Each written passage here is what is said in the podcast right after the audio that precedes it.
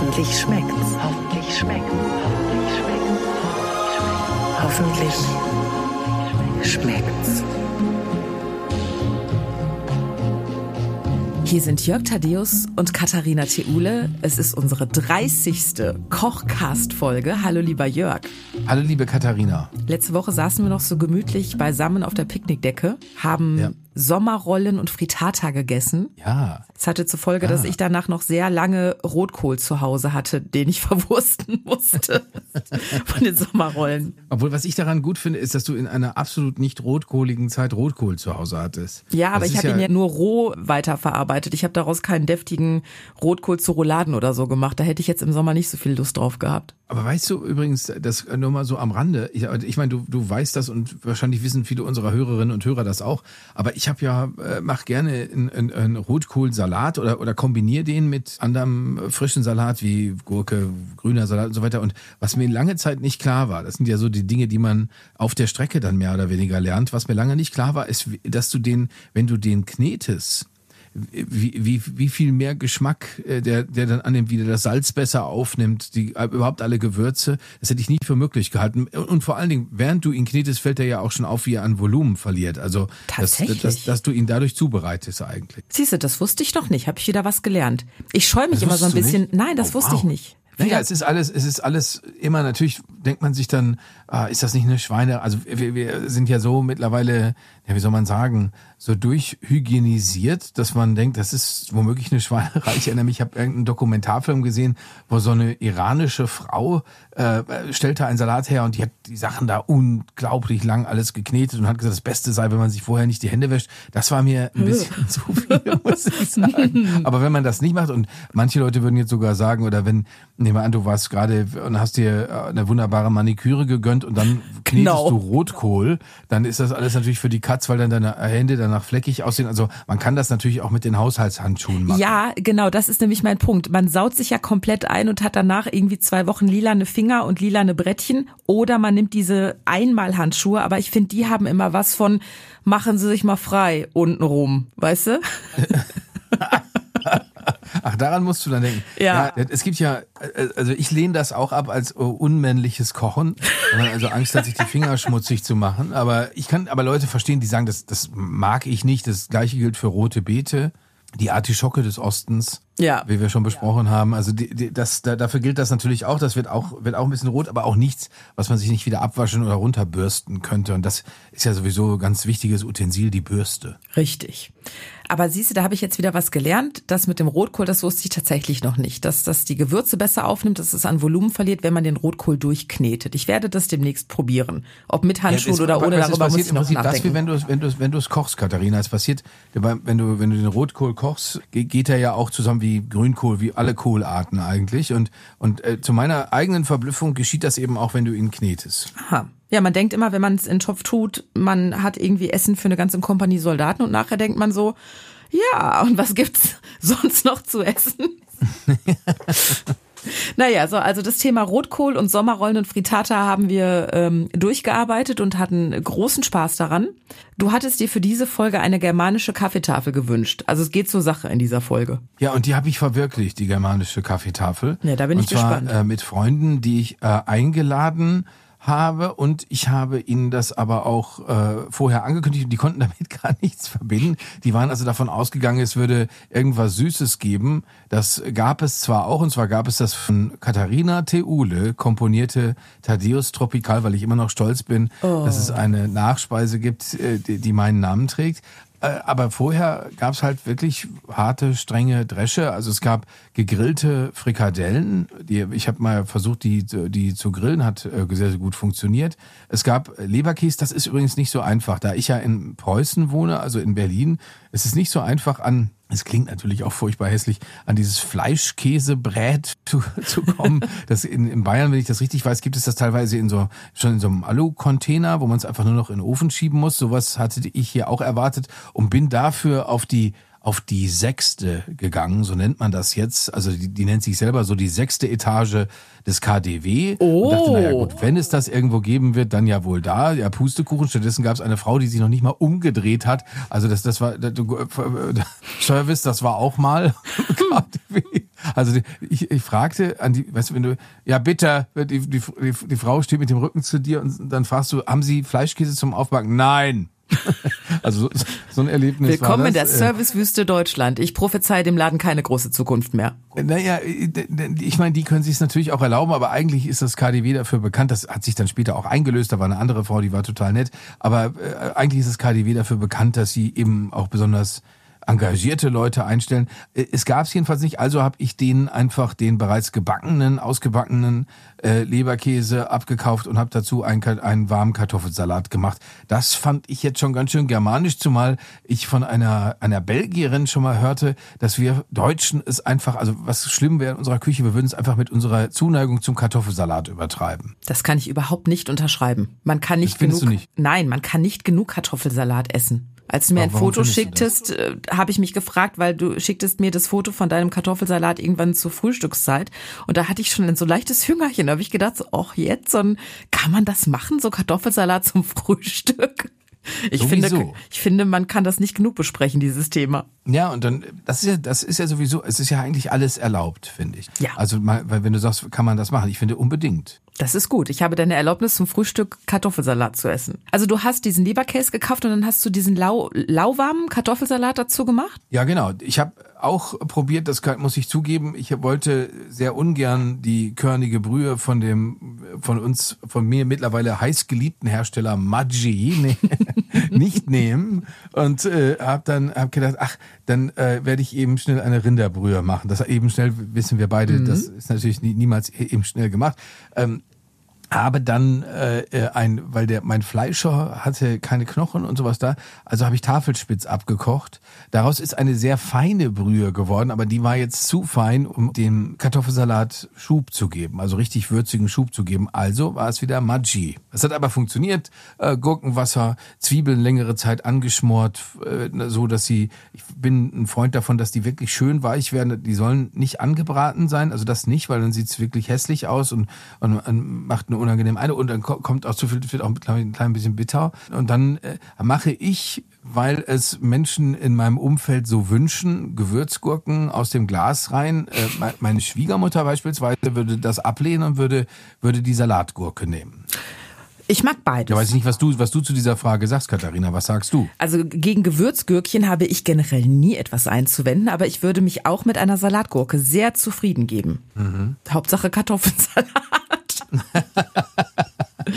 Also du hattest Kartoffeln mit, mit Brühe, Zwiebelchen und auf Wunsch Gewürzgürkchen. Das ist auch Mhm. das, was ich jetzt so auf dem Foto von deinem Kartoffelsalat erkannt habe. Das war es eigentlich auch schon. War da noch Schnittlauch oder so bei? Nee, ne? es wurde mir dann, meine Freunde haben mir dann Vorwürfe gemacht, das Ganze sei nicht ausreichend dekoriert. Insofern habe ich so einen kleinen zerzutzten äh, Strauß Schnittlauch draufgestreut. Das finde ich aber immer überflüssig. Hier, nehmt euren Schnittlauch. Bumm.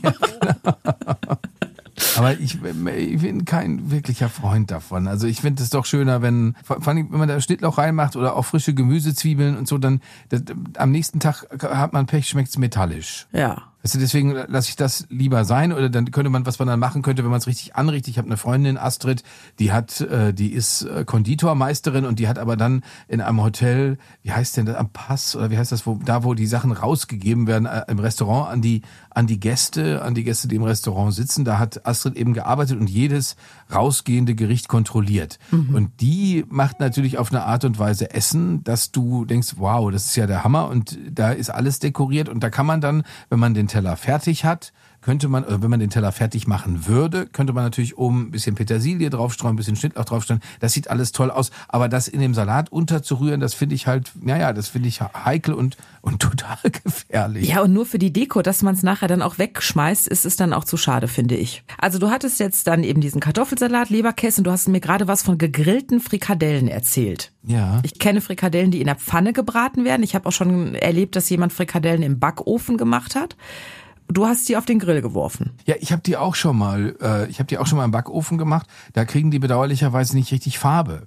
Also die sehen dann, die sehen dann so aus, so ja, wie wie wie so wie, wie alte Finger. Och, man muss sie nur lange genug drin lassen, dann kriegen die ordentlich Farbe. Das Problem ist, wenn du, wenn du die jetzt in Fett ausbrätst, bleiben die natürlich saftig und, und haben äh, gehörig Schub. Das ist, glaube ich, sowohl beim Backen wie beim Grillen das Problem, dass die halt einfach die Feuchtigkeit, dass sie das Fett abgeben. Das mhm. Fett geht fast verloren.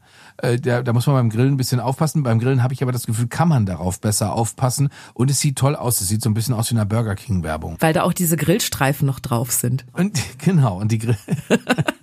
und du hast es tatsächlich hinbekommen, dass die nicht irgendwie trocken waren wie eine Schuhsohle. Fand ich nicht. Also ich, wie gesagt, die, die, die sind, wenn, wenn du sie auswächst und wenn dann womöglich noch so ein richtiger Fettkranz drumrum ist, sind die natürlich saftiger. Das ist überhaupt keine Frage. aber ich hätte jetzt auch, ich hätte auch Leuten, meine Eltern hatten ja mal eine Gaststätte und, und wir haben immer, das war unter so einer Haube, da lagen halt die Buletten und konnten Leute für zwei Mark kaufen. Und äh, ich hätte meine gegrillten Buletten da auch hingelegt und hätte kein schlechtes Gewissen gehabt und ich wäre auch sicher gewesen, dass die Leute, die bei uns in der Kneipe waren, dass die gesagt hätten, oh, das schmeckt aber gut, weil solange die Mischung schmeckt und solange das alles würzig ist, glaube ich, geht das. Ich merke schon, du wohnst schon viel zu lange in Berlin. Du sagst Buletten. Das ist ja furchtbar. Frikos. Natürlich längst nicht immer, um Gottes Willen. Nein, oh nein, oh nein. Sag mal, lässt du uns noch das Rezept für oder die Rezepte für die Frikos, Buletten, die gegrillten und für den leckeren Kartoffelsalat zukommen? Dann können unsere lieben Hörerinnen und Hörer das nachmachen und sich ihre eigene germanische Kaffeetafel also ja, auf den Tisch ich stellen. hätte ich hätte da gerne ich hätte da gerne ein hin und zurück, weil ich bin mit meinem Kartoffelsalat, wie ich dir schon gestanden habe, Katharina, ich bin mit dem Kartoffelsalat noch nicht total zufrieden. Okay. Das muss ich wirklich sagen. Dann lassen also wir den erstmal und äh, an dem Rezept kann es nicht liegen eigentlich es sind vielleicht die Verhältnisse, es waren die Kartoffeln oder so. Also irgendwas gefiel mir noch nicht so gut, wie ich den schon auswärts gegessen habe. Okay, dann perfektionieren wir. Zum Beispiel bei meinem Schwager. Der, ja, dann sollten wir ihn vielleicht mal irgendwann dazu schalten und vielleicht kennt der noch ein, zwei. Feinheiten. Ich kann mir nicht vorstellen, dass er dieses Geheimnis preisgibt. Kann ich mir nicht vorstellen, Katharina. Das ist das, du stellst dir das alles so leicht vor. Du, du, du bist jung, ja? du, du bist ein Wildfang und du denkst, die Leute, die Leute geben die Sachen einfach so leicht raus, aber das sind ja, das sind ja streng gehütete Geheimnisse. Ja über Jahre du, weitergegeben. Ja bei, du kannst ja nicht bei McDonalds anrufen und, oder bei Cola anrufen und sagen, ich möchte mal eure Cola nachmachen. Kann ich schon, aber die lachen mich aus. Ja. Sehr gut. Also wir gucken mal, dass wir den Kartoffelsalat noch mal ein bisschen perfektioniert kriegen. Grundwissen, Zutaten haben wir jetzt ja alle zusammen. Die Frikadellen, das klingt auch sehr gut, das einfach mal auf dem Grill auszuprobieren. Ich habe, äh, also das Thema germanische Kaffeetafel, ich habe da auch erstmal ein bisschen gegoogelt, was du da wohl mit meinst. Und ich stieß dann auf bergische Kaffeetafel. Hast du schon mal was von der bergischen Kaffeetafel gehört? Ja, die ist ja, die ist ziemlich legendär, aber das ist wie immer die Sachen, die legendär sind, dann, da hat man so über den Daumen gepeilt eine Idee von. Ich hätte immer, hätte das immer mit Waffeln, also mit gebackenen Waffeln und Sahne in Verbindung gebracht. Mhm. Aber sehr viel mehr wüsste ich darüber nicht. Klar, Bergisches Land, äh, schiefergedeckte Häuser, sowas habe ich mir vorgestellt. Genau. So ist es auch, zumindest zur Hälfte. Also Bergisches Land, schiefergedeckte Häuser, grüne Fensterläden, das kennen wir alles hier aus Nordrhein-Westfalen, aus dem Bergischen Land. Die Kaffeetafel ist aber deutlich mehr als nur Waffeln mit Sahne und heißen Kirschen. Und weil das so viel ist und weil das eine richtige Tradition ist, habe ich uns einen Gesprächspartner besorgt, der sich auskennt und der uns gleich vor allen Dingen verrät, was es mit der Dröppelminna auf sich hat. Das ist auch ein Wort, das ich vorher noch nie gehört hatte. Wir rufen an Mike Formstein. Mike ist 55, ist Chef der Rengser Mühle in Bergneustadt und dort wird auch die Bergische Kaffeetafel serviert. So, warte mal, ich muss den mal eben anrufen. Hallöchen, hier ist der Mike. Hallo Mike, hier sind Katharina Theule und Jörg Tadeus. Ah, Hallöchen, ich grüße euch. Mike, ja. wir haben uns die Bergische Kaffeetafel vorgenommen. Der Jörg ja. hatte bisher im Kopf Bergische Kaffeetafel, wird im Bergischen serviert natürlich, aber mehr als mhm. Waffeln mit Sahne und heißen Kirschen hatte der Jörg jetzt nicht im Kopf. Ich kenne mich gar nicht aus. Was servierst du, wenn da Gäste zu euch in die Rengser Mühle kommen und die Bergische Kaffeetafel wollen?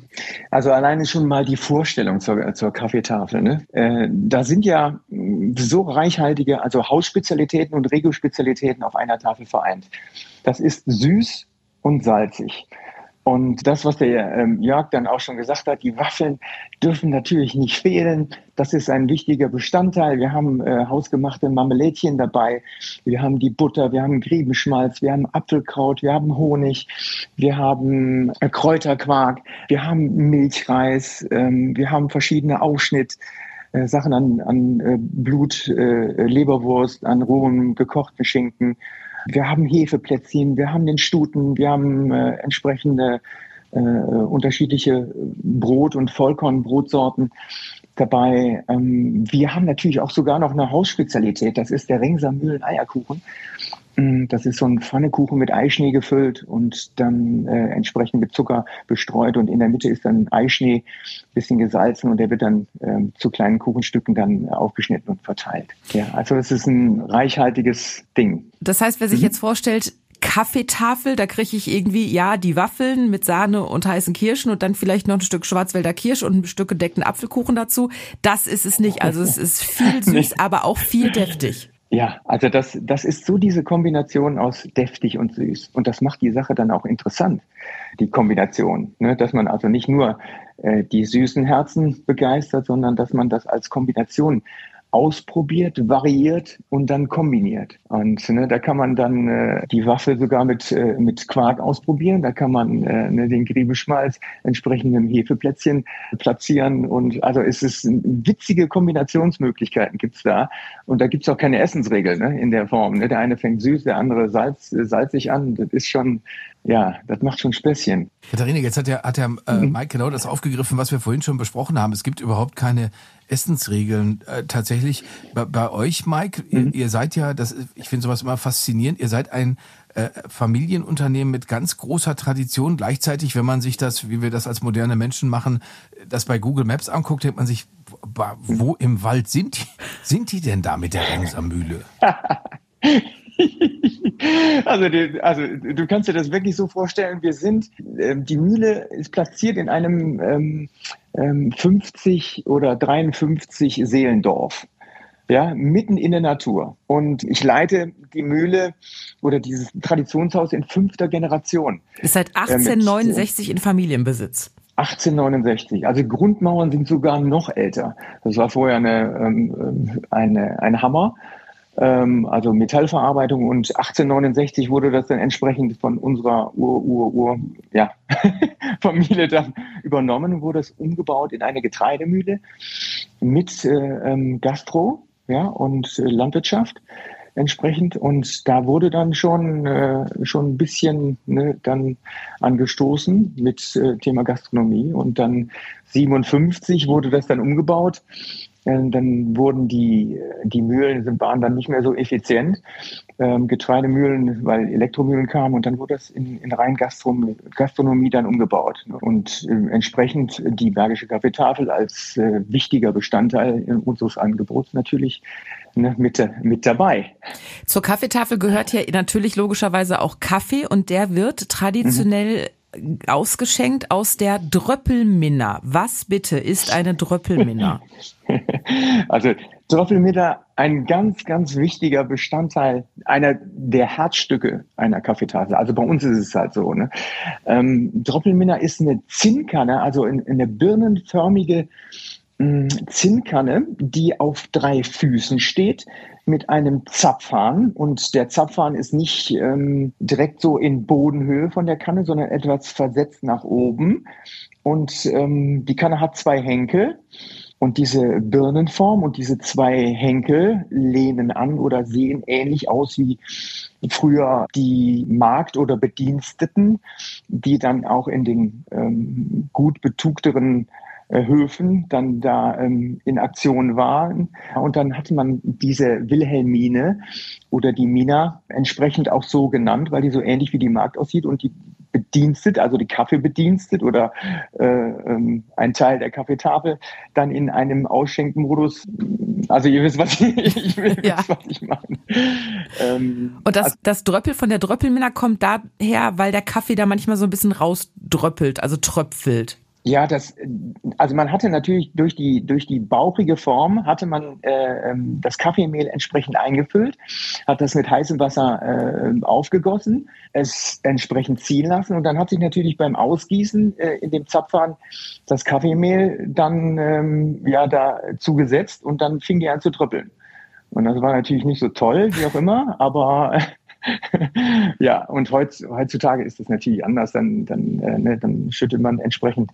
Also wir machen es so, dass wir unseren äh, Bio-Kaffee dann entsprechend eingeben oder es Kakao oder so und dann können die entsprechend zapfen, die Gäste. Ich muss noch mal eine andere Frage stellen, Mike, weil, weil das mit der Tradition mhm. so ist, wie du, wie du sagst. Ich weiß, dass äh, mhm. ein Spitzenkoch, den, den ich äh, kenne, der begann im Hamburger Hotel für Jahreszeiten und da gibt es ja auch so, eine, mhm. so ein legendäres Restaurant, da gibt es den Grill und so weiter und äh, es mhm. gibt da, das, die Tradition geht so weit, dass die Leute kommen zu bestimmten Tagen, ich sage da mal ein Weihnachtsessen, dann kommen die Neujahr, da kommen auch so Leute hin, die alle wahnsinnig viel Knatter haben.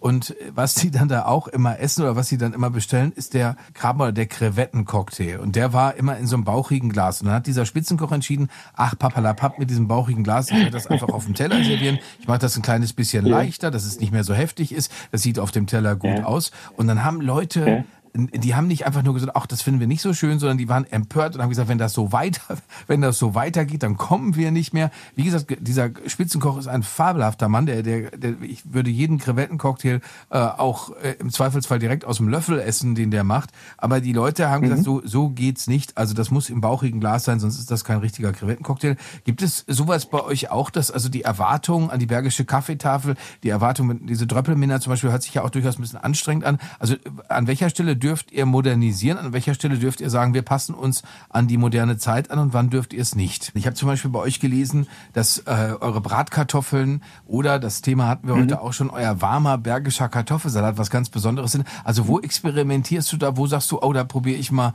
eine äh, ne, ne neue äh, um, um, Umfahrung? Oder sagst du, nein, die Sachen sind so, wie sie sind, so gut, da, da können wir gar nichts mehr dran ändern? Also die neue Umfahrung, also das, die, die Ergänzung der, der ähm, traditionellen äh, Sachen, äh, sei es durch den hausgeräucherten Lachs mit der Dill-Honig-Senfsoße oder den Reibeküchlein, das ist so unsere, ob das jetzt eine individuelle Nuance ist oder äh, Beigabe, wo man, wo die Leute dann sagen, Mensch, da gebe ich noch ein kleines Upgrade zu der Kaffeetafel. Das ist auch so ein Begleiter oder so ein Einstieg in so eine Kaffeetafel, die das dann auch ein bisschen für uns halt auch individueller gestaltet.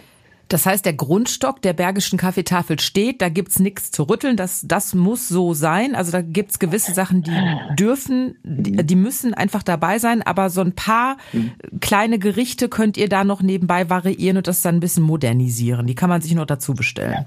Ja, ganz genau. Und wenn dann auch bei gewissen Feierlichkeiten, ähm, also dieser Grundstock dann klar, und dann könnte man sagen, okay, ich möchte aber da noch ein bisschen mehr Deftiges dabei haben. Dann kann man auch so einen, so einen bergischen Hirschpfeffer auch kombinieren mit, mit hausgemachten Spätzlen und, und äh, Preiselbeeren und, und äh, leckerem hausgemachten Apfelmus dabei. Ne? Also sowas ist dann auch in, in Anlegung und Kombination kann man noch dazustellen.